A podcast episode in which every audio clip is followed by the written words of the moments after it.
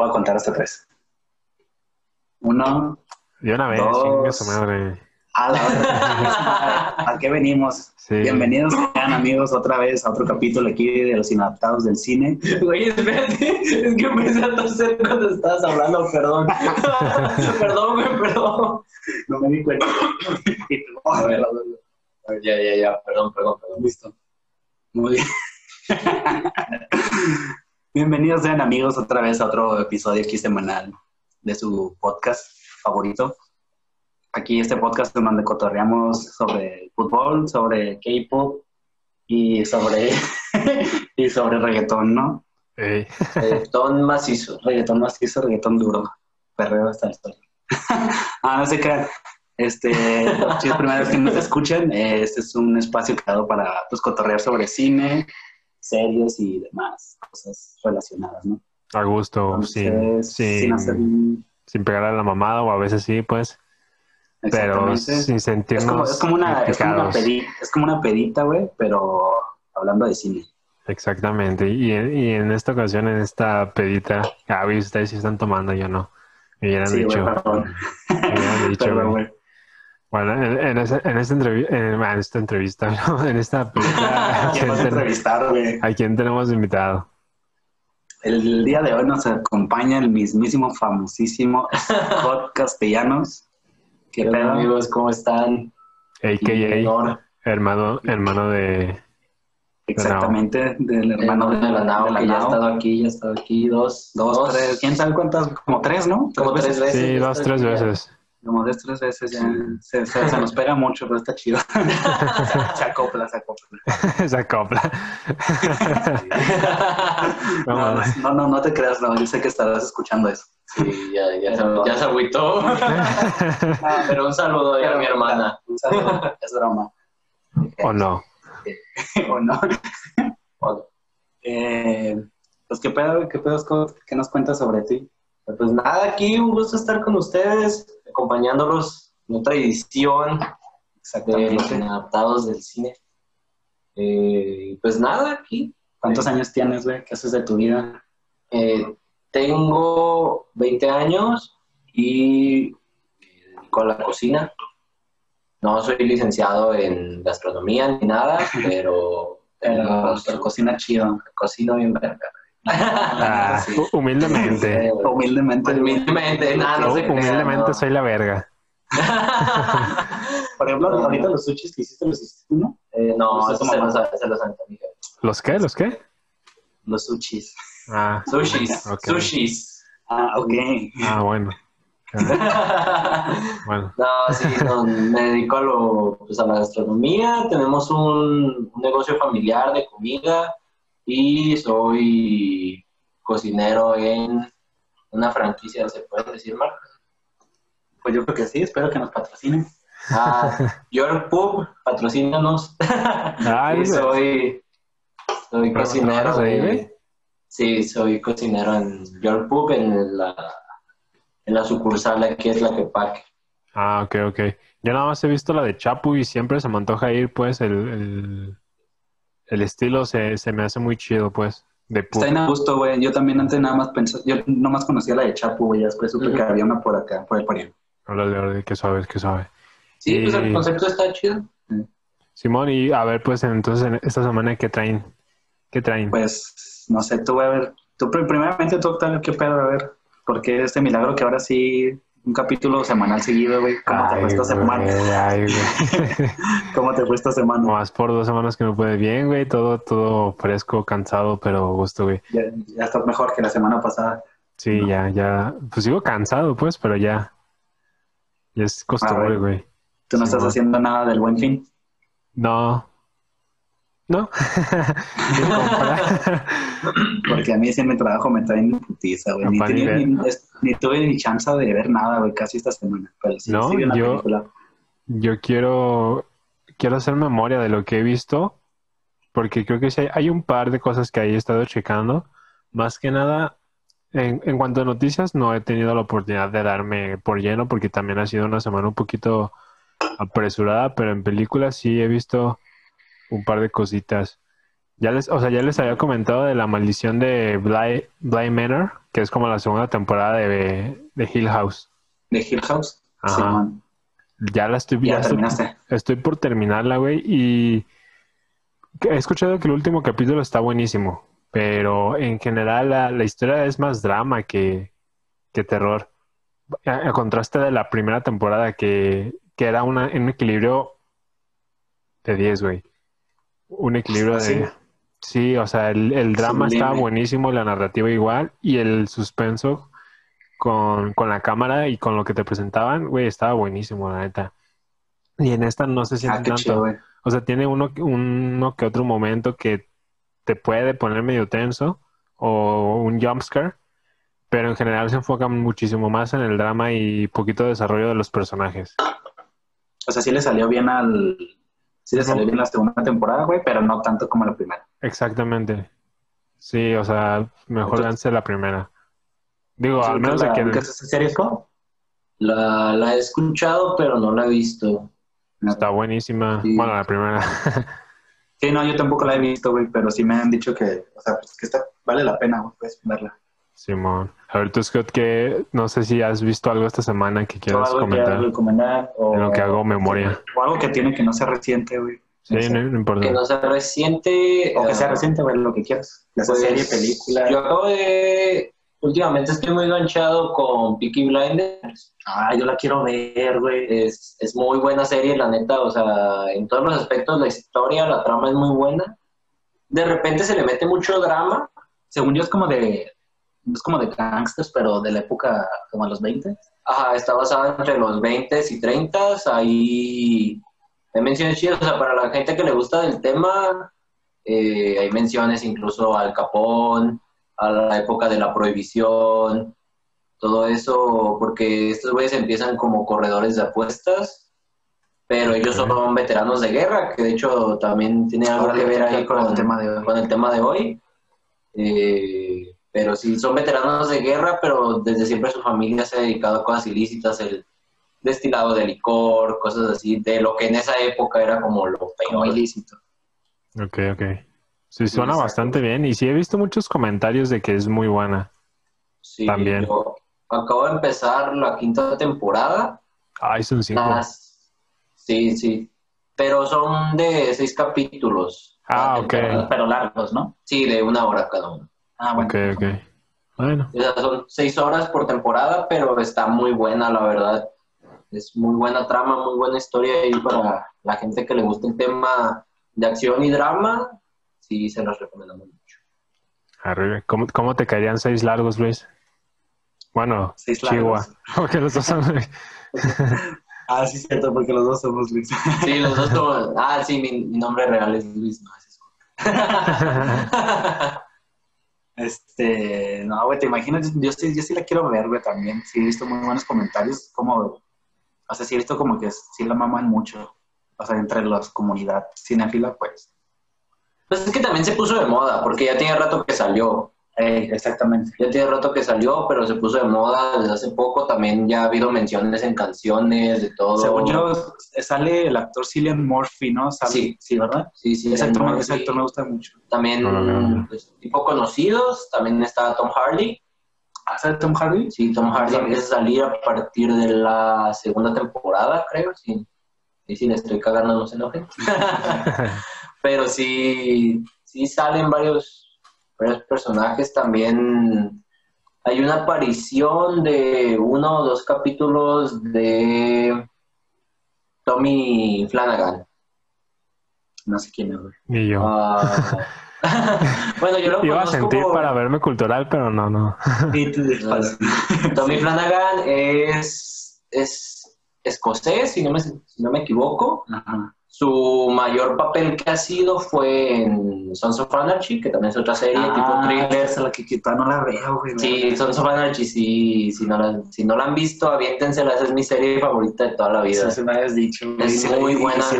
O sea, fuera del tema, o sea, la gente que le gusta el tema de motocicletas, Harley Davidson, todo, motoclubs, todo eso, le- les va a gustar por todas las menciones que hay en general de, de Harley Davidson y, y todo ese tipo de cosas y la cultura del motociclismo, pero también en, porque es un thriller de acción, la verdad es muy buena serie. Son siete temporadas, pero empiezas en un viaje muy distinto a como termina, pues, pero es muy bueno. ¿Te gustó el final?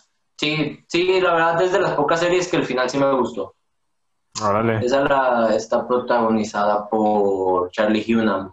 Ah, que sale la espada del rey Arturo. No Ajá, es el- la de King Arthur en, Lo que Titanes del Pacífico, Ah, en la primera. Es el protagonista.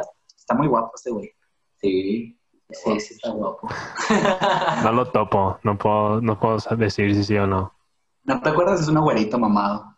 No, no, es que hay muchos. Sí, de hecho sí. No, sí, Sí. pero es protagonizada por él también en, pues así como los más conocidos que hay es Ron Perlman, el que sale ahí, que es Hellboy. Ok. Ah, sí, sí. Ajá, y Tommy Flanagan también ha salido, era uno de los escoltas de, ¿cómo se llamaba el, el que no es John Travolta en Face Off? Nicolas Cage. Nicolas Ajá, Cage. Nicolas Cage. Es uno de los escoltas, el, ya es que es uno afroamericano y el otro eh, es Tommy Flanagan. Ah, ya más o menos lo ubico. Sí, sí, y sale en Peaky Blinders, hace una aparición ahí como... Como un cameo. eh, no, no, porque sí tiene, Sí tiene soporte. ajá, sí tiene soporte su personaje, es... No, no es importante del todo, pero da ahí un toque como de, ah, cabrón, este güey. Ok. Ok, ok, sí, pues está, está cabrón. Güey, yo quiero hacer un repunte, güey, porque esta, bueno, la semana pasada pude ver finalmente Nuevo Orden, güey, de, de Papi Michel Franco. Ah, ya viste el nuevo orden. Sí, güey. Sí, pero no mames, no quiero hablar tanto porque sí quiero que hagamos el, el capítulo que te dije, güey, pero no mames, es una gran, gran película. Toda la, Sí, toda la mierda que están. Y, y ¿sabes qué es lo que me enoja, güey? Hay varias gente, o sea, he visto va- varias razas que le da, dice que le da cringe, dice que está bien pendeja la película, güey. No, no mames, está muy buena. No tiene nada que ver con el racismo. Sí hay ciertas características eh, en cuanto a los personajes eh, ricos. eh, cier- ciertas Sí hay, sí hay como características. esa, sí hay como esa mamada que dicen del... O sea, sí es como... O sea, ya ves que hay muchos comentarios de que decían de que los white chickens en esa película se hacen las víctimas cosas así. Es que no estás en las víctimas, te lo juro. O sea, no, no es tanto de. O sea, la película tal vez lo podías interpretar como una pelea entre ricos y pobres. No, no es eso. O sea, es una película donde te ponen personajes ricos y pobres, pero ambos se ven afectados por las circunstancias de. Ni siquiera es de entre ellos, por el gobierno, güey. Esta, película es una gran crítica social al, a lo que está pasando actualmente porque tu presidente ya ves que quiere militarizar todo. Sí. Esta película te presenta e- es- esa idea de qué pasaría si, si el, el, bueno, el, el ejército y el gobierno de la nada así toma el control de todo, güey. Y no, no es una película de ricos contra pobres, sino cómo ambas personas, ambos, am- pues, ¿cómo lo explico? Ambos, pues sí, o sea, como toda una sociedad de distintas clases se ve afectada por un, por un orden. Ok. Sí, güey, o Pues es más como una crítica hacia el gobierno más que al clasismo. sí, o sea, hay, si te digo, tiene tintes Sí, clasistas, creo que pero creo que sí también de- debe de ser para denotar lo, lo mal que está en esos personajes. Ok, ok. O sea, como si se enfocara en más en el mal que en el clasismo. O sea, el clasismo queda como un trasfondo. Ajá.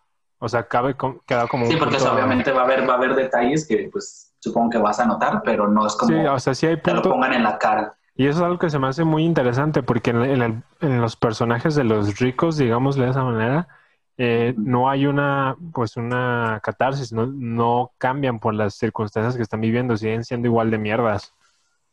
Eso, inclusive eso es todavía como que tirarle mierdas a ese tipo de, a- de, de personas, ¿sabes? No es como que, ay, los ricos se victimizan, ¿no? Ok. Entonces para la voy a guachar a ver qué pedo. Güey, sí, vela.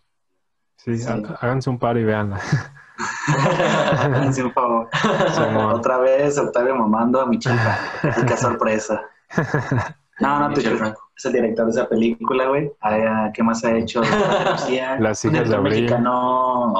Ah, la de. Después de Lucía, esa sí, sí la recuerdo, esa película. O sea, está chida la historia, pero la película cinematográficamente. ¿Te gustó? Ajá, o sea, la calidad de... Es que ya eran otros tiempos, o sea, era como... Sí, también.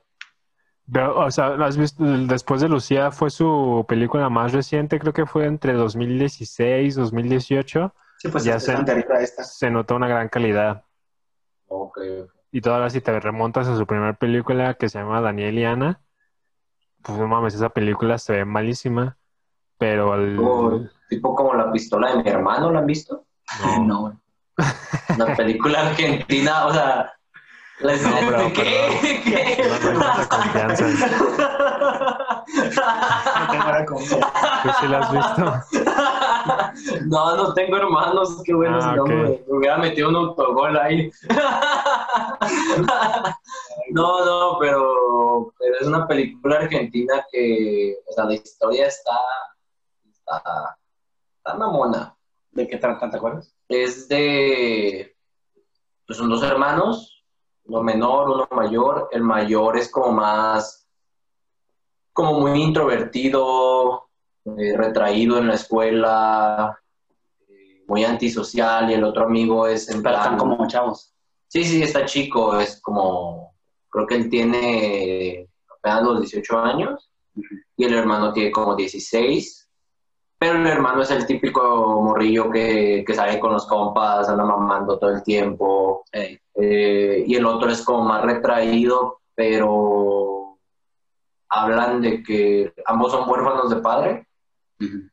Y el, o sea, es, también te deja como en duda de dónde sale la pistola, porque de eso se trata, o sea, por eso se llama la pistola de mi hermano, porque el vato tiene un arma que se supone que era del papá, que fue militar, y mata a, a un guardia de seguridad por una pendejada así de que el guardia piensa que se robó una revista y el vato se- como entra en pánico. Ajá, o sea, se enoja y le dispara al guardia y de ahí secuestra a una tipa porque saliendo del centro comercial se roba un coche de una familia rica eh, y atrás iba la hija, pero la hija también tiene como, el personaje tiene como más soporte ya que la morra se acaba de tratar de suicidar Ah, ok. y no, era la típica morra de que "Ay, yo no quiero a mi familia y todo eso. Entonces la secuestra, se terminan enamorando, eh, el- la mamá del vato está como, pues está atendiendo a los policías constantemente, el hermano está como de, ¿qué chingados pasó? Y la historia está como más contada por el hermano. Y pero está, está rara, pero la historia está mamona, pero el, la película está mal hecha de- en calidad. Como visualmente. Ajá, visualmente está mal hecha. Ok. Sí, bueno, eso es algo que ya hemos comentado Luis y yo muchas veces. A veces hay películas que tal vez visualmente se vean malas en calidad de cámara, pero cuan- en cuanto el discurso siempre sea bueno o te cuente algo, es, Sí, se sí, se logre muchísimo. transmitir ajá, con eso. Simón, exactamente. Tratando de justificar mi corto experimental con hecho con el celular. Gra- grabando, una rata en la, ba- grabando una rata en la banqueta. no mames, eso yo no lo vi. ¿Tú Luis no viste nada? ¿No Eh, sí, ver? Ok. Sí, este, bueno, fuera de que ayer ya, o sea, me vi en la película de una de las que vamos a hablar ahorita más adelante. Ah, bueno, yo también vi, vi una, pero pues Ajá, las vamos a comentar. este, ajá, vi la de, se llama Su Casa, güey, o His House. His Acaba, House. acaba de salir hace poquito en Netflix. Es de una pareja afroamericana, güey, que trata, escapa como de su... Estaban como en unas tribus, güey, y cuenta la, una, la esposa que estaban en conflicto, entonces tuvieron que huir a Estados Unidos, güey, pero nunca te dicen como por qué los atrapan, güey, o por qué están atrapados y están como en una tipo prisión, güey.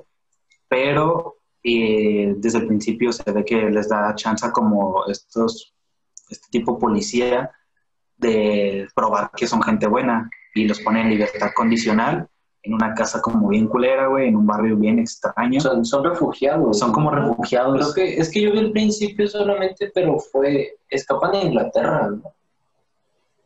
A lo mejor y sí, güey. Yo me quedé con la idea de Estados Unidos. No sé, pero, o sea, no, sí es de Estados Unidos porque cruzan el mar. Es que yo vi que dicen que, que les dan, creo que el apoyo de 70 libras en Sí, sí, entonces, ajá. por eso me quedé con la idea de que era eh, a Europa, pero sí, creo que sí es Estados Unidos. ¿Será que a lo mejor yo vi los subtítulos y, Sí, y estaban mal hechos?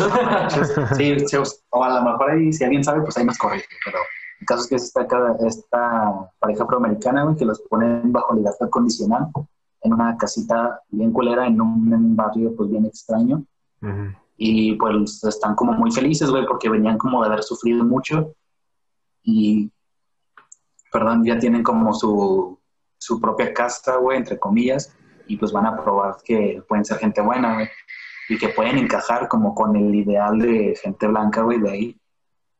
Y mientras sustancia en la, en la casa, güey, empiezan a, a ver cosas, cosas como de repente como que gritos, de repente empiezan a ver como la, escuchan, la, escuchan la voz de su hija que dicen que perdieron en el transcurso de que trataron de escapar. Y empiezan a pasar cosas paranormales, güey. Pero pues en realidad aquí como lo terror que ah, te puede vender el tráiler queda, queda de fondo, güey. O sea, no es una película de miedo como tal. Tiene, tiene escenas mm, un poquito bien logradas, güey, en cuanto a terror. Pero más que nada te cuenta la historia de que básicamente tienes que vivir como con tus propios fantasmas que has tratado de deshacerte y pues tienes como que aceptarlos, güey, porque hay una escena en la que cuentan que en realidad de la hija de la que estuvieron hablando todo el tiempo no era su hija, güey, la usaron, usaron a una niña para escapar de África y se murió esa niña por su culpa. Ok. Entonces, es- entonces están viendo como esa ilusión y por ejemplo la esposa realmente se había creído que era su hija, güey, y también el, también el vato, pero ya después este, cuentan que no fue así y pues más o menos de eso, de eso trata, güey, de, de que tratan como de encajar en este ideal, de que por ejemplo el esposo trata de a- agarrarles, hacer a huevo como cosas, aunque se burlen de él, la gente blanca, pero por ejemplo hay un diálogo que le dice a la esposa de que no sé, de que ellos te tratan como mierda y tú vas y, esa- y agarras esa mierda y te la comes para caerles bien, güey. O cosas así. Entonces sí siento que pues es una parte, una parte crítica de que mucha, a lo mejor, gente intentando como encajar en esa sociedad blanca, pero que por tener una, por, por tener una oportunidad tal vez en la sociedad. Yo. no mames. Es como, es, como un pedo, o sea, es como un pedo psicológico, pero a la vez, o sea, por el hecho de lo de la morrita y eso, o sea, es el pedo psicológico de que ellos quedan como marcados, pero también es más una crítica a la sociedad de hoy en día, ¿no? Que tienes que comportarte de tal forma para encajar en ella. Exacto, también. Yo Lo único tratando que- de ir a Andares. Tratando de ir a andar. No vivir la vida de los ricos. Sí, güey. Y está buena, güey. Es- es- tiene escenas muy bien logradas. Hay unas escenas en las que el esposo está como alucinando y otras como que soñando, pero te las cambian. El montaje que hicieron y la edición está chido porque de repente no es como la típica escena que de repente está como bien bizarra en el sentido anglosajón de la palabra y de repente sale que el personaje se despierta de que estaba soñando, sino es como que está una, una escena extraña y de un momento al otro ya vuelve a, la- a donde estaba antes. Entonces, en cuanto a esa cuestión, pues siento que está chido. Nada más el final no me gustó tanto porque siento que está como muy explícito porque en un diálogo te cuenta la moraleja de la historia y, pues, y pues no era necesario, ¿sabes? Sí, sí se entiende desde antes. Ajá, exactamente. Ok, ok. Lo, la voy a checar, eso sí la voy a checar. Está, está bien, está bien, está para bueno, está buena para pasar el rato. La voy a checar. Sí, güey. A ver, tiempo, tiempo.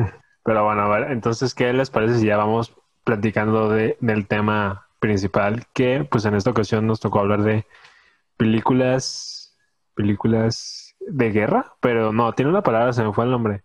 Bélicas. Bélicas. Bélicas. Películas bélicas. Exactamente. Y A ver, van a ser tres títulos. Exactamente. ¿Cuáles son? Son nada más, bueno, como ya es costumbre un poquito, primero hablaremos del tema en general, más o menos, a grandes rasgos, Ah, bueno.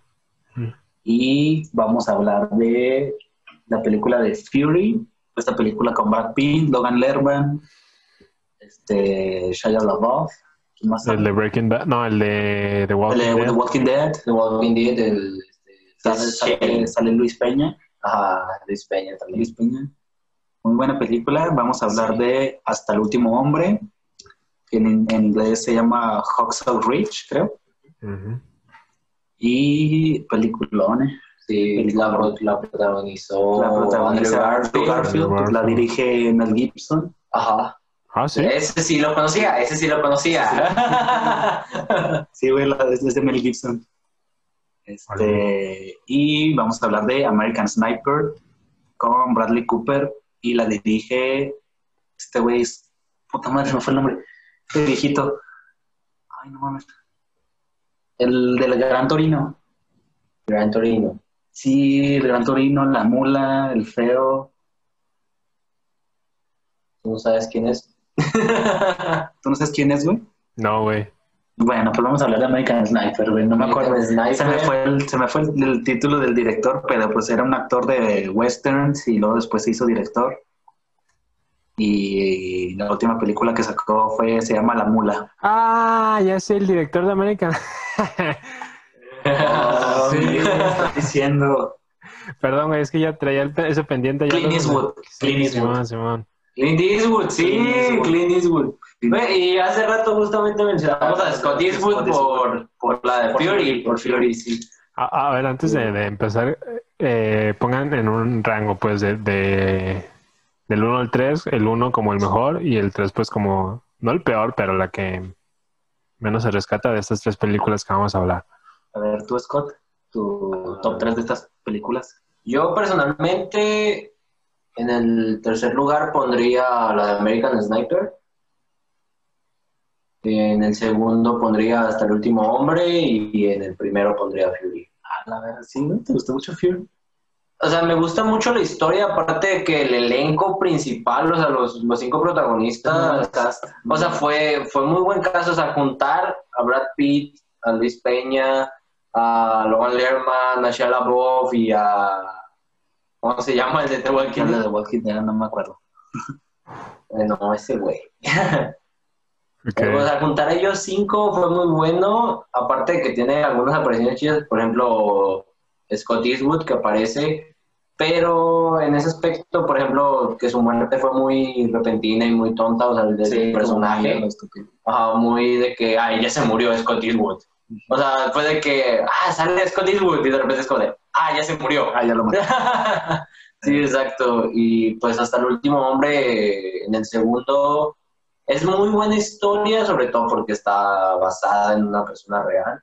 También la de American Sniper, También American Sniper. Pero lo que tiene American Sniper es como, bueno, el tema de lo que vamos con las películas bélicas, esa está basada completamente en eso, en el tema psicológico, en cómo Chris Kyle en su vida real, fuera de, de ser un SEAL, él era papá, era esposo y todo, o sea, la guerra, todas sus incursiones a, A Irak. a Irak Valió madre. Ajá, debido a eso todo valió madre, o sea, todo se le echó a perder la vida con la que él soñaba, pero a la vez fue algo que él mismo se creó. O sea, no, no, como- no criticándolo como persona, ya que como persona pues era muy buena, ya que, bueno, se ponen a investigar un poco más de la historia fuera de la película, apoyaba mucho a los veteranos, que incluso fue lo que le llevó a su muerte en el 2013. Sí, en el 2013 fue asesinado por un veterano que, al igual que muchos, venía dañado por la guerra. Y él estaba tratando de ayudarlo y lo mató en un campo de tiro. Fue así de que de repente se le fueron las cabras y lo mató. Así. Así pasa a veces. Así pasa, se te dan las cabras y matas a alguien. Sí. No, pero sí, o sea, como persona, eh, también de repente lo idolatran mucho, ya que era, bueno, fue el, el francotirador del ejército americano más letal de toda la historia. Tenía un récord como de 140 Muertes. muertes, bueno, bajas realizadas por él, y todo hecho en su labor de francotirador. Que cuando, bueno, a mí me, me gusta mucho el tema militar, cuando te pones a, a investigar es como de las labores más pesadas psicológica y físicamente en, en cualquier ejército. ¿Por qué? Eh, por ejemplo, hay misiones que te duran meses en las que tienes que estar solamente vigilando y eso se prohibió, pero mucha gente se terminaba haciendo historias o terminaban incluso encariñándose con su objetivo. Pero todo eso se prohibió, era como para sobrellevarlo, ¿no? Sobrellevar el hecho de que estás tú ahí solo, eh, sin compañeros, sin nada. Los soldados se ponían a realizar historias, o sea, veían la vida cotidiana de su objetivo, eh, ya sea en Afganistán, Irak, todas esas zonas de guerra actuales, donde terminaban haciéndose como amigos de su objetivo. Como este síndrome, el de Estocolmo, ¿no? Digo, pero un poquito a la inversa, más o menos. Ajá, algo a la inversa, o sea, como si en vez del, como si el raptor se, se, Se enamora de su... Se enamorara de sus, de sus víctimas, exacto, y era lo mismo. O sea, el francotirador al ser el verdugo ya después le temblaba la mano al asesinar a su objetivo cuando se le daba la orden. Ok. Ok. Está interesante ese pedo. Sí, aparte de que, bueno, ahí, por ejemplo, se da mucho a notar que tiene la carga psicológica de que él está protegiendo a su escuadrón.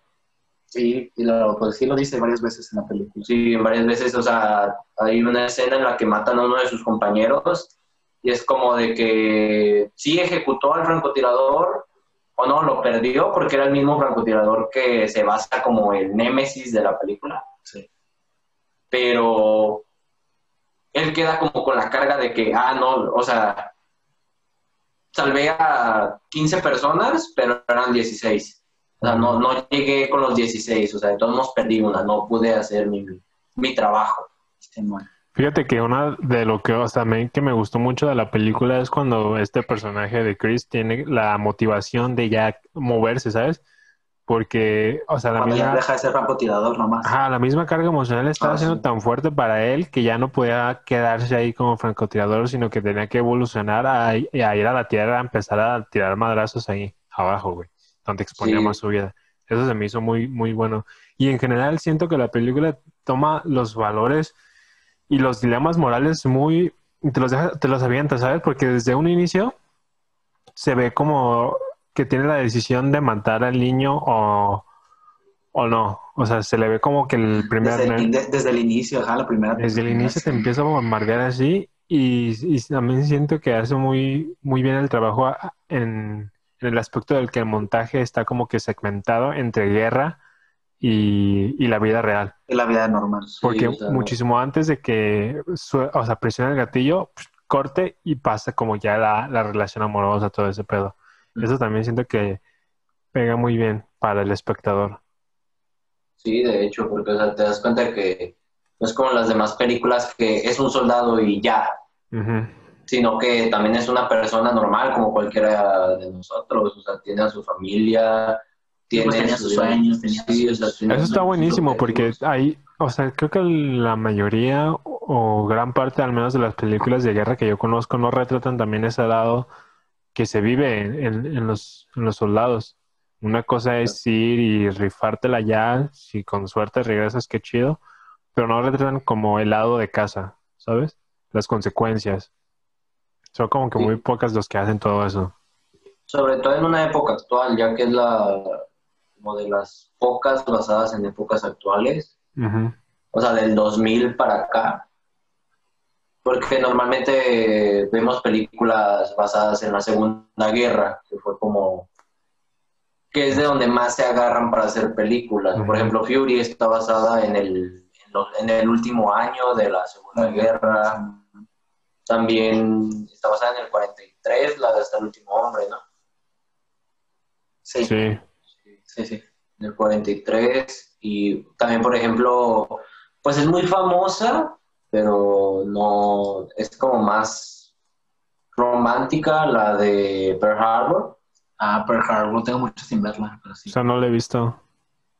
Está muy buena también. Es muy buena, pero sí es, o sea, mete mucho el romance más que la guerra, pero también está basada en el ataque a Pearl Harbor en las costas de Hawái, que fue realizado por los japoneses en la Segunda Guerra, que es cuando Estados Unidos entró de lleno a la Segunda Guerra Sí, pues fue Mundial. como lo que, como que detonó un poquito más en Estados Unidos de decir, a ver, Sí. pero perros. Yo le entro exacto. madrazos. Pero sí, sí está chido, en American Sniper, que por ejemplo, pues a diferencia de Fury o hasta el último hombre, pues tenemos estas escenas anteriores en su vida normal. Pero pues acá en American Sniper está chido, pues que eso que hayan alternado tanto escenas de guerra como escenas de vida normal. Incluso llega un momento en el que muy buen tú, equilibrio. en el que tú ya como espectador dices, no mames, ya quédate en tu casa, ya. Sí, exacto. Quédate en casa. de, güey, exacto. Hashtag, quédate en casa.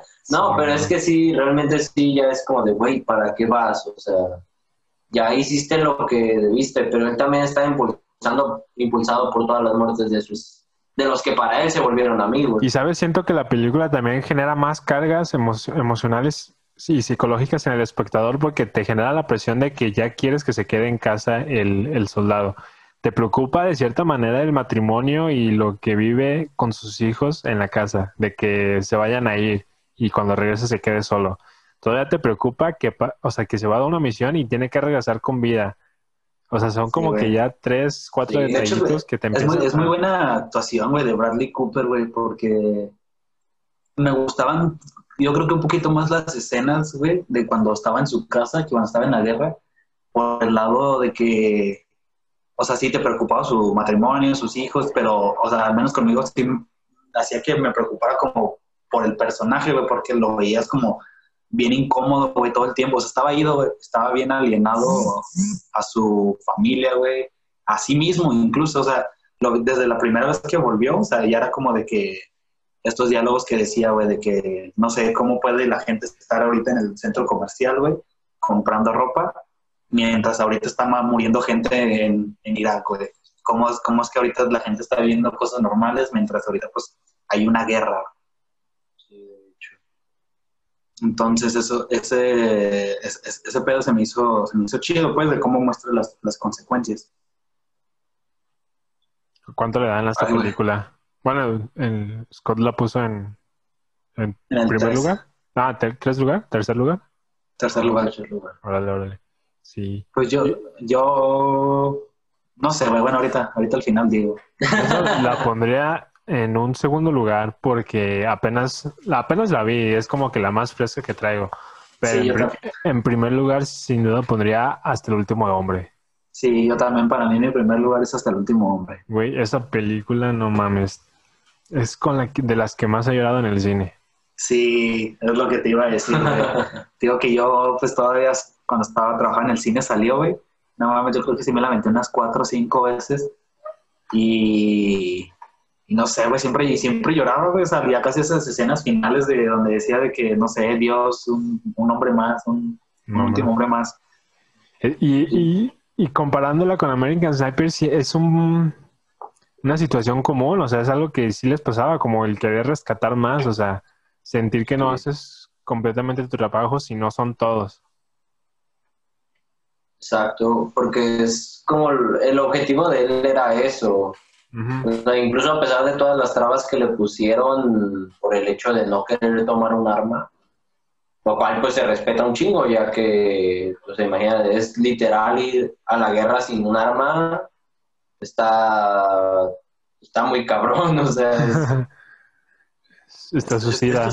Está muy perro, güey, porque hasta, hasta el último hombre, más que situaciones, no sé, por ejemplo, mientras American Sniper retrata estragos que puede causar la guerra, eh, el tema, pues, obviamente, es eh, consecuencias psicológicas de los veteranos de guerra, en hasta último, hasta el último hombre, pues, son otros, toca otros temas, las cuales, pues, obviamente sí es la guerra, güey, pero te toca el tema de las convicciones personales, güey, cómo eres fiel Exactamente. a lo, a lo que eres leal. fiel a lo que eres leal a lo que eres, güey. Y nada puede cambiar No tus ideales. Exactamente, estás en medio de una puta guerra, güey, y aún así, este, no tomar un arma, güey, y defenderte, sino Y no te simplemente rindes, güey. Sí, como que así, güey. Eso es Incluso parte se de lo puede que me tomar motivacional, ya que, o sea, es, o sea, se basa en, tú no vas a cambiar tus ideales, tú no vas a cambiar la persona que tú eres solamente por otras personas o por la situación, por más que la situación te... O por tu patria, que ya ves que por los Estados Unidos, super patriotas siempre. Bueno, más, sobre todo en las películas, que es lo que platicamos hace rato,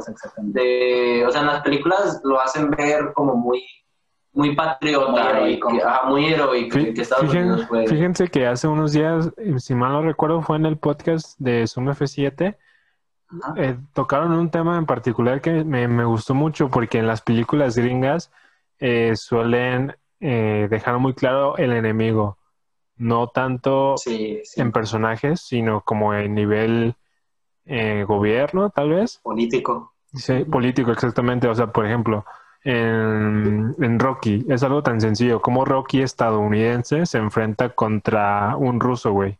Contra Rusia, güey. Eso es, exactamente. eso es la Guerra Fría, sin duda. Y pues en todas las películas también de la Segunda Guerra Mundial es, o sea, sí, o sea, los nazis hicieron un- una cosa horrible, pues, pero siempre es como que este rescatar este lado patriótico, ¿sabes? Sí, aparte de que no se habla de lo que los buenos hicieron, por ejemplo, o sea, Rusia era parte de los aliados, pero también tuvieron su lado muy oscuro en, durante la guerra. Por ejemplo, todos los gulag, que eran como los campos de concentración rusos, que se, se habla, o sea, los relatos de los que se hablan era incluso peor que en los campos de concentración.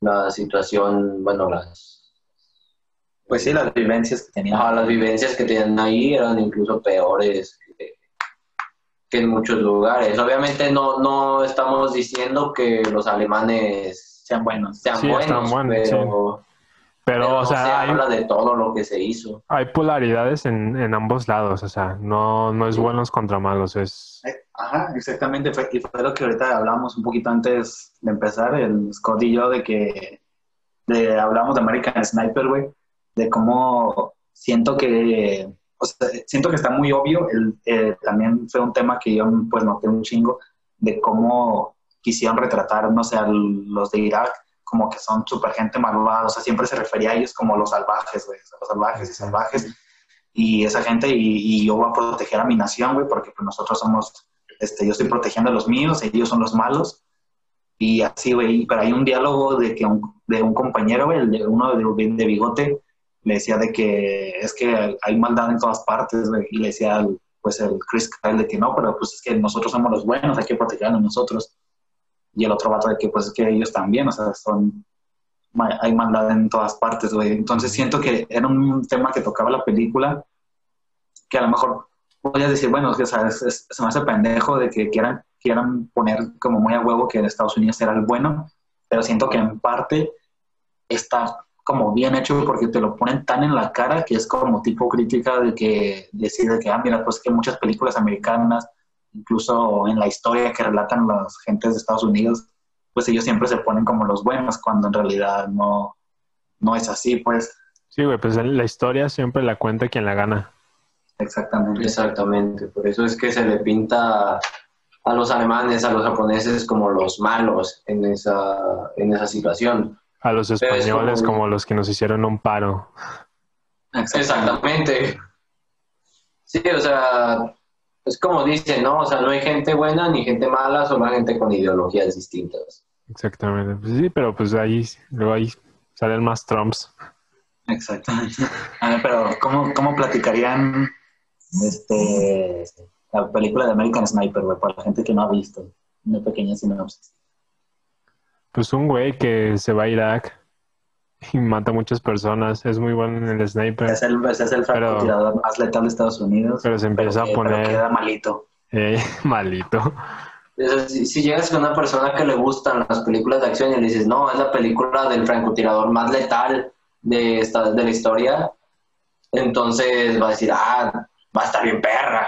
Eh, va a ser un güey matando todo el tiempo, pero no, o sea, ya, o sea, como sinopsis acá tipo crítica, sí sería más la vida de ese francotirador y todo lo que, lo que le causó la guerra. Ya estamos en hasta el último hombre, ¿no? Ah, sí, sí, sí, pero pues, eh, como no habíamos dicho de qué se trataba de American Sniper, a ver tú, Octavio, ¿de, de qué se trata hasta el último hombre? Hasta el último hombre se trata de. ay, pues es Andrew Garfield, no recuerdo el nombre de su personaje. Decide Es enlistarse. al cabo dos. Ok, decide, Sargento. decide enlistarse a la guerra, eh, no sin previamente presentarnos su historia de amor y cómo, pues sí, o sea, realmente no nos presentan a, a este personaje como alguien malvado, sino como a- alguien con sus ideales, con, mm, con propósito, con futuro. Ah, Pero que alguien sí. que desde chiquito juró no juró a Dios, también te está mucho el Sí, tema de- cierto, o sea, sí hay una historia, Tema sí. religioso. Una religioso. previa de que no, no usaría armas, ¿verdad?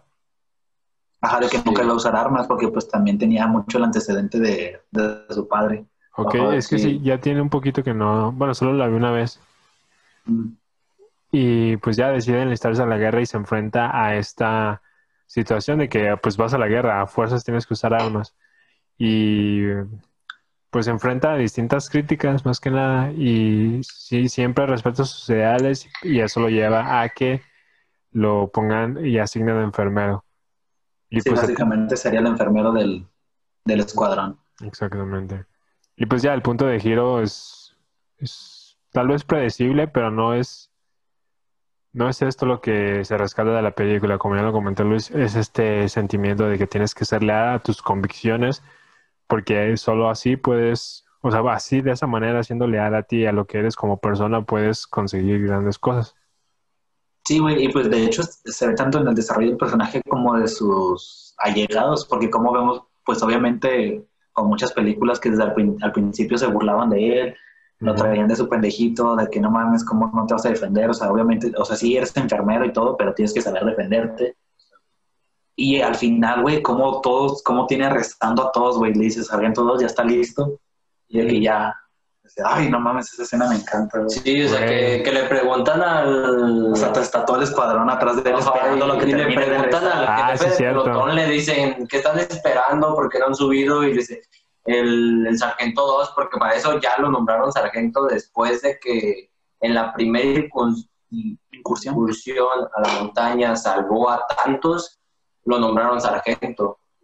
No me acuerdo de eso, güey, pero sí. Porque él empezó como cabo eh, y en la, prim- la primera vez que los que sufren una emboscada, que todos em- que empiezan a perder a un montón de soldados, los agarran como tipo de sorpresa.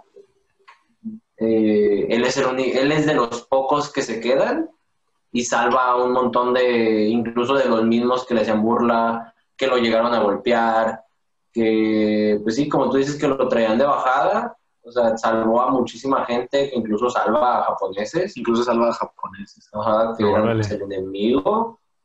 Eh, ¿Por qué nos estamos viendo como me- México en película gringa? Ah, es que es Ah. por el modo, es el modo nocturno. Ah, ok, ok. El modo nocturno del celular. Lo vi muy cepilla, güey. Sí. Dije, ¿qué pedo? México en película gringa. Sí, así nos vemos en las Sí, claro. gringas, güey. Sí.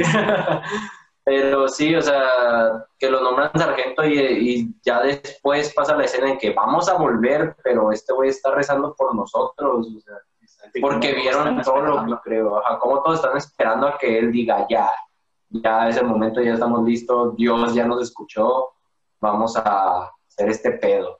Y cómo incluso se ve, pues, como- o sea, reflejan en la escena de que ahora todos van con el valor, o sea, no les importa que los hieran, que les toque una bala, que les toque una granada, porque saben que traen la ayuda de ese güey. Entonces ese güey los motivó a todos. a- Igual que en American Sniper, que todos se sentían seguros eh, esculcando casas siempre y cuando este Chris estuviera, Estuviera con ellos. estuviera Sí. arriba, pues. Sí, pues lo apodaban la... ¿Cómo lo apodaban? La La leyenda. La leyenda y decían, mientras leyenda no esté protegiendo a una persona, pasó lo mismo con el Sargento 2, que era como de, tenemos al Sargento 2 protegiéndonos, no, no nos va a pasar nada. Era como la motivación que les hacía falta, pues. del- la pata de conejo. Exactamente. Exacto. Oye, Luis, a ver, ahora, güey, no me acuerdo en la neta de Fury, la vi y sé que me gustó mucho, la vi con Soto, güey, y esa película, o sea, nos gustó un chingo, güey, pero ya fue hace años, ya no recuerdo la historia, la neta.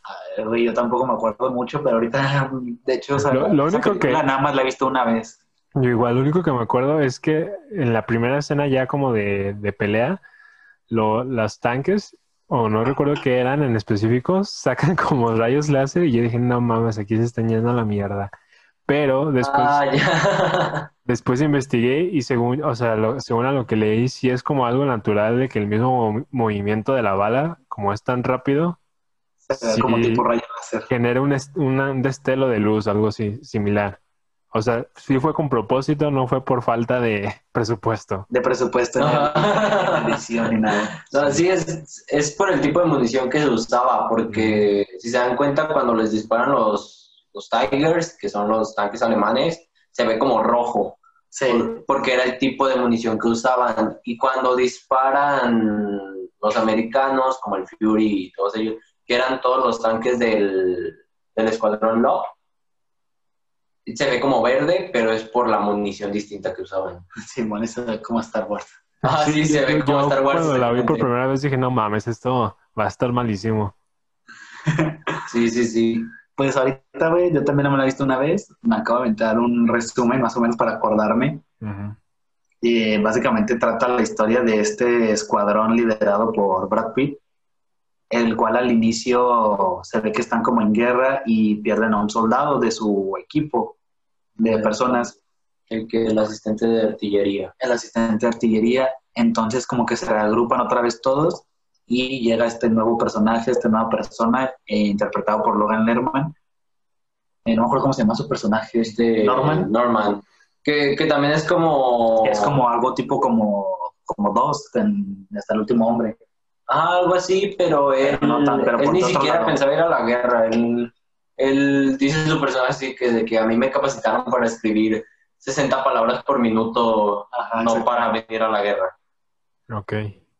Y pues, el, pues obviamente el, el líder del equipo, Brad Pitt, no lo quiere al principio, pero pues hay cierta incursión que tienen que ir, la tienen que liderar y pues ahí se va más o menos con ellos. Y pues van tomando pueblitos, por así decirlo, y hay una escena también que es la que yo casi más recuerdo de la película cuando la vi, es cuando pues el personaje de Logan Lerman, como por su culpa, incendiaron o incendiaron un tanque de, de ellos, de los Sí, de Estados es Unidos americanos. Van, van en fila, o sea, va todo el ejército, y empezaron siendo cinco tanques solamente. Y el líder del equipo, eh, unos niños, o sea, unos niños Niños del alemanes. alemán, le lanzan un antitanque y hace que muera el líder de todo el escuadrón de tanques. Entonces, eso lo pudo haber evitado el personaje de Norman, exacto. pero pues no, no quiso disparar y, y me acuerdo muy bien de esa escena de que pues obviamente se encabrona el personaje de Brad Pitt y lo hace a huevo que quiera matar enfrente a un alemán que tienen ahí enfrente y el vato pues no quiere, o sea, está como súper este, resistido y al final pues toma como su mano a la fuerza con la pistola y hace que lo mate a la verdad. Sí, o sea, por el tema de hacerlo más fuerte para que pueda matar. Exactamente. Porque No, hombre, es- pues. Ajá, sí, hombre. exacto. De, de hecho, es lo mismo que él dice, o sea, se supone que con esto me haga más hombre, o, o qué se supone, por qué hacen esto, porque él, o sea, ahí da como la diferencia entre los que ya eran soldados, soldados que ya están acostumbrados a matar alemanes solamente porque le- les decían los alemanes son los malos, que es, que es lo mismo que, que platicabas hace rato, Octavio, de hacen ver al enemigo como los malos, pero en realidad son personas a fin de cuentas, todos son personas y todos son soldados. O sea, pero ellos tienen que hacer su, su labor. Sí, ahora Por también, así decirlo. ese tema de las personas que van Digo, a lo, lo- guerra, lo- lo pero- irónico de la guerra es que a veces ni siquiera es como que tú quieras o tú creas fervientemente en los valores que tu gobierno te manda a cumplir. Ajá, exactamente. Simplemente eso- vas a, a hacer el trabajo de tu gobierno. Sí, De hecho, hay una escena después de esa batalla que toman un pueblo, la que es de la escena después de que muere Scott Eastwood, Ah, sí. que llegan como un pueblo y Brad Pitt lleva al personaje de Logan Lerman a ver que los políticos, los oficiales de alto rango que estaban en ese pueblo se suicidaron porque ya sabían que iban a llegar las tropas americanas. Entonces se suicidan porque dicen, bueno, esto ya valió verga, mejor hay que... Ahí muere. Ahí muere. Y él dice algo así como de los ideales son pacíficos, la historia es la violenta. Y sí, realmente sí, o sea, yo creo que cualquier ideal se puede cumplir sin todo ese medio que sería la violencia. Pero el problema aquí es que, por ejemplo, los alemanes estaban afectando a gente que, que nada que ver. O sea, mataban a gente, Sí, afectaban a familias completas, o sea, el exterminio de los judíos, de Sí, los la superioridad. afroamericanos, ajá, por la superioridad de raza, exactamente. O sea, yo creo que puede ser de alguna manera pacífica, pero ese no es el medio. O sea, porque incluso hay gente que dice que, que Hitler tenía muy buenos ideales, hay gente que lo dice, pero que los medios por el que quería conseguir su objetivo fueron fue el error. Ok. Se incomoden. no, o sea, hay gente que lo dice, pues, o sea, Sí, es lo que sí, explican de que a lo mejor algunas ideas eran buenas, pero a fin de cuentas no terminaba de ser el güey que mataba Es que al a final, lo- judíos. o- al final de todo, Hitler lo que quería era la pureza de la raza.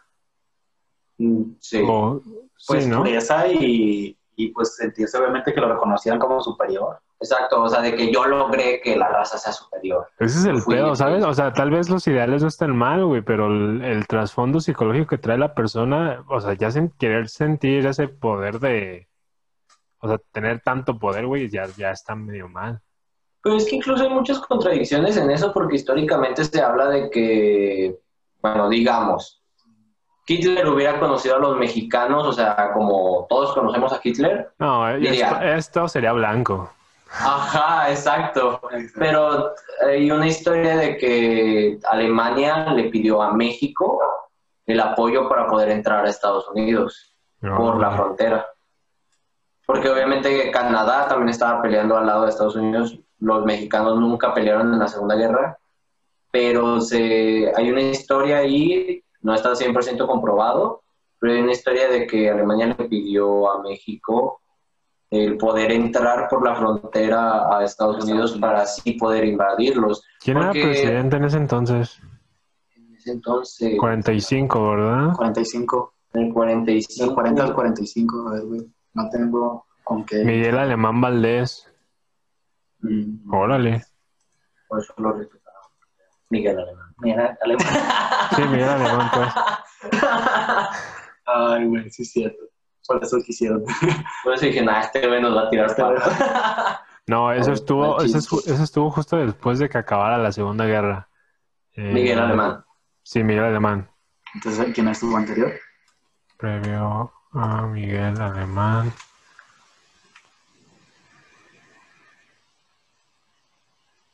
Ando investigando, pues.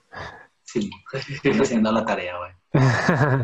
Pero pues bueno, más o menos avanzando, entonces continuando con la historia de Fury, luego de que toman un pueblito y de ahí se van a la siguiente incursión, ¿no? Bueno, van, van avanzando para intentando como tratando de avanzar camino y agarrar como cierto, cierto, cierto paso. Ajá, es que ellos, ellos no tenían como una misión fija, ¿no? Ellos Iban avanzando. iban de apoyo y llegan con el que es el sargento Wagoner o comandante, no, capitán Wagoner, que es quien les va dando sus misiones, que es el primero que les dice, al principio cuando explican la parte de que a Logan Lerman lo hacen matar a un alemán, nada más para que digan, hey, mata a alguien, aprende a matar porque es lo que tienes que hacer. Porque ahí sí se ve mucho cómo cambian al personaje simplemente por el hecho de que se encariña con su pelotón y de que siente la presión psicológica de que, güey, tengo que matar porque si no, o me van a matar o van a matar a mis compañeros. Que yo creo que eso es de repente lo que van a notar mucho en esa película, como la presión que cada personaje tenía de que, por ejemplo, este Wardari, que es Brad Pitt, que después de que matan al líder del escuadrón de tanqueros por culpa de, de Norman.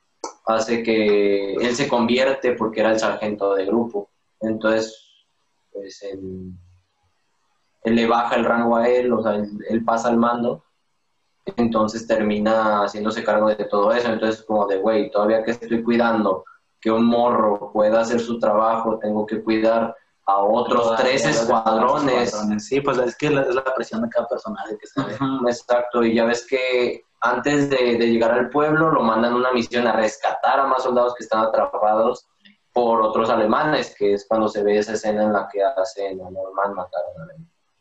Solamente por y ya luego después de lo del pueblito que hubo la matanza es cuando manda Norman como con un paquete, ¿no? Para que se vaya a chingar comidita. Así que lo manda como tipo vigía de avanzada, que es cuando llegan a la... Salud. Gracias. Que es cuando llegan como a la batalla final, pero para eso ya perdieron a todos los tanques. O sea, para eso ya quedó solamente el escuadrón de Love One, que es el escuadrón de World porque antes de eso en el camino se topan con un tanque alemán que desde que van pasando se chinga un tanque. Y luego de ahí van, se, o sea, los tres empiezan a pelear contra el tanque, pero al, porque creo que es lo que explican al principio de la película, o sea, que se veían superados por armamento contra los alemanes en cuestión de tanques. Porque también hay una escena en la que se ve cómo van volando toda una flotilla de aviones de los americanos y quedan solamente como tres aviones de la Luftwaffe. Y ya se están dispersando de que eh, en la guerra en el aire van avanzando mejor, pero en la tierra es donde está el pedo, porque se supone que es como van tomando. Sí, pues también es cuando ve Norman que está haciendo acto de vigía y ve un puta madral de, del ejército alemán y pues sale corriendo en chinga a avisar porque el tanque en el que iban, que ya nada más quedaban ellos, iban en el Fury, eh, pues como que se le chingó la llanta, ¿no? Se le, se le punchó una llanta. No, creo que pisan una mina, ¿no? Sí. Pisan una mina y la oruga del tanque se destroza, entonces como de que se quedan atrapados ahí. Se quedan varados y va este güey a avisarles de que, oiga, no mames, va a haber un mega super ejército de alemanes rumbo para acá, este, vámonos a la verga, ¿no? Ajá. Pero pues estos güeyes de que no mames, ¿cómo nos vamos a ir? Que no sé qué, somos los, no sé, los últimos que quedan de los que estaban y pues tenemos que aguantar en lo que llegan. No, pero el que quería nada más era Brad Pitt, ¿no? Sí. Eh, era el único, o sea, todos ya estaban agarrando sus cosas como de, no, yo no me voy, o sea, ustedes váyanse y escóndanse, pero yo me voy a quedar aquí y ya es cuando Norman dice así como, de, bueno, yo también me quedo. O sea, pero para eso ya se, le, se nota un chingo el cambio del personaje, de cómo de ser un güey que ni siquiera quería matar, ni siquiera sabía usar un arma, ahora está decidido a, A matar. quedarse con su, a matar y a quedarse con su pelotón, aunque, aunque tenga que morir debido a eso.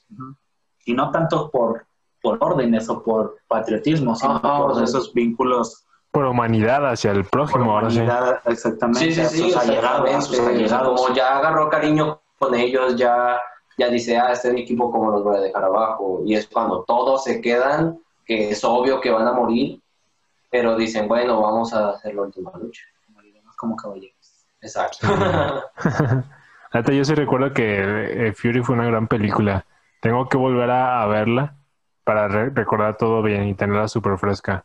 Pero sí, en general sí, está muy, muy chida. Sí, güey, pues más o menos en, es- en eso termina, como para no spoiler tanto. Ujú. Para no ser spoiler, para que la gente lo vea. Sí. Pero más o menos en eso acaba en que pues se van a quedar en ese tanque y van a, a recibir a los alemanes. Sí. Está chido, güey, todo, todo esto bélico. Creo que la mayor reflexión que, que pude tener en, en esta plática fue, fue eso mismo, de que no. Sí, o sea, sí, la- las películas nos dejan muy, muy claro que siempre Estados Unidos fue el, el país bueno, pero no, realmente hay polaridades de ambos lados. Y pues la historia la cuenta quien la gana, güey. Sí, Exactamente. O sea, imagínense un mundo en donde hubiera ganado Alemania la Segunda Guerra. Güey, estaba investigando aquí y dice que eh, Alemania sí llegó a atacar dos, de dos buques mexicanos, güey. Yo recuerdo que hubo Ah, sí, una mini, participación indirecta Sí, de México en la Segunda Guerra, pero no me acuerdo de qué, güey. Envió al Escuadrón 201 integrado por Escuadrón 300 201. hombres, que fue una agrupación de fuerza aérea. Arre. Exactamente. Y fue, o sea, como dato, fue Ávila Camacho quien se aventó toda la Segunda Guerra Mundial. Era el presidente En ese entonces. Claro, En ese entonces. Sí, es interesante. Y me, me llama mucho la atención porque también menciona que, pues, o sea, los problemas de ese gobierno fueron muchas discusiones por el petróleo contra Estados Unidos eh, y problemas económicos, pero, pues yo creo que por esa misma razón y también por el pique que, que tuvo con Alemania, fue que no, les- no les dio el paso directo a Estados Claro. Unidos. Sí, güey. Sí, o sea, fue como de, ah, no, es, pues no me apoyas, entonces también te voy a chingar a ti. Ajá, exactamente.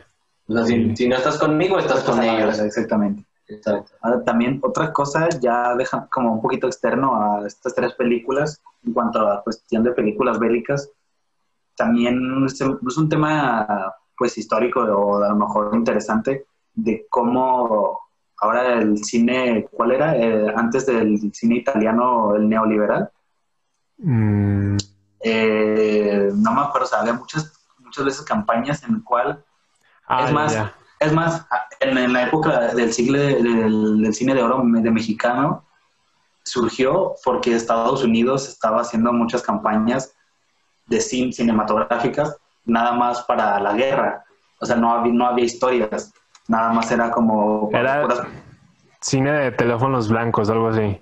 Sí, sí, sí, algo así. Sí, sí, sí. Era tanto Estados Unidos como ciertos países tuvieron una época en la cual su cine era pura campaña de guerra, era Sí. pura campaña de guerra y no había En- historias. y, se apro- y bombardeaban todos, o sea, todos sus cines con, con este tipo de películas películas en las cuales propaganda, ¿no? propaganda, sí, sí, como en Inglourious Basterds de, de Tarantino. de Tarantino, que, que en la escena final del cine es el estreno De una de película. una película alemana. Exactamente. Eh, De, de igual manera con Rusia, ¿eh? También Rusia, eh, ah, pues cuando surgió todo lo de la revolución, eh, también ocurrió esto mismo que en Italia y en otros países de que su cine era propa- de propaganda, güey. Sí, ajá, Sí. sabes, pasó en varios países. Ujú. Sí, pues es que también, Y- o sea, es una forma, lo, lo vi en- cuando estaba investigando del neorrealismo italiano, Ah, que no, le tenían mucho miedo al cine porque veían esta forma de expresión como tal vez, pues sí, o sea, podía hacer cambiar a las masas, o sea, el, pensamiento en la gente. Por eso era que hacían esas, estas películas como que comedias que no hacía pensar a la gente, nada más era verlas, te entretienes y ya regresas a tu, a tu vida normal. Pero no, Ah, o sea, exactamente. el gobierno italiano sí tenía miedo porque el cine que se estaba haciendo estaba contando las verdades que vivían en la, en la guerra.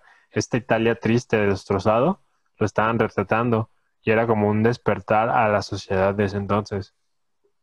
Pues sí, el, el expresionismo alemán también es eso, güey. Después de la Primera Guerra Mundial. Alemania quedó también mal y tuvieron este cine en el cual retrataban pues su tristeza, su, su fuera de este mundo y cómo quedaban como muy reprimidos y su cine es lo contrario, o sea, eh, mientras la sociedad se sentía reprimida, ellos lo expre- por eso es como el expresionismo alemán, porque o sea, deformaban como todo en tanto escenografía, los temas, la luz, es algo era que me una forma de encanta. expresarse, una Me encanta, forma de expresarse me los encanta el alemanes. expresionismo alemán que, o sea, eso es como su base, nace del dolor, del sufrimiento y del hartazgo para crear. Exacto, de la Primera Guerra Mundial, porque pues es de los 20. Ujú. Sí. Sí, de hecho fue lo que motivó a mucha gente a la Segunda Guerra, a partir de la primera Parte. por cómo queda, porque Alemania fue de los países más Sí, pues que afectados. un que chingo, quedaron pues, como- que un chingo de tratados de que, a ver, cabrón, Sí. los hijos de su puta madre van a firmar estos tratados y se van a calmar, ¿no? Ujú. y perdieron muchísimos territorios. Entonces, pues de hecho de ahí fue donde se agarró Hitler en el Minecraft, si no me acuerdo. Es como la Biblia hitlerina. En Minecraft, güey. No, Yo también Minecraft. entendí eso.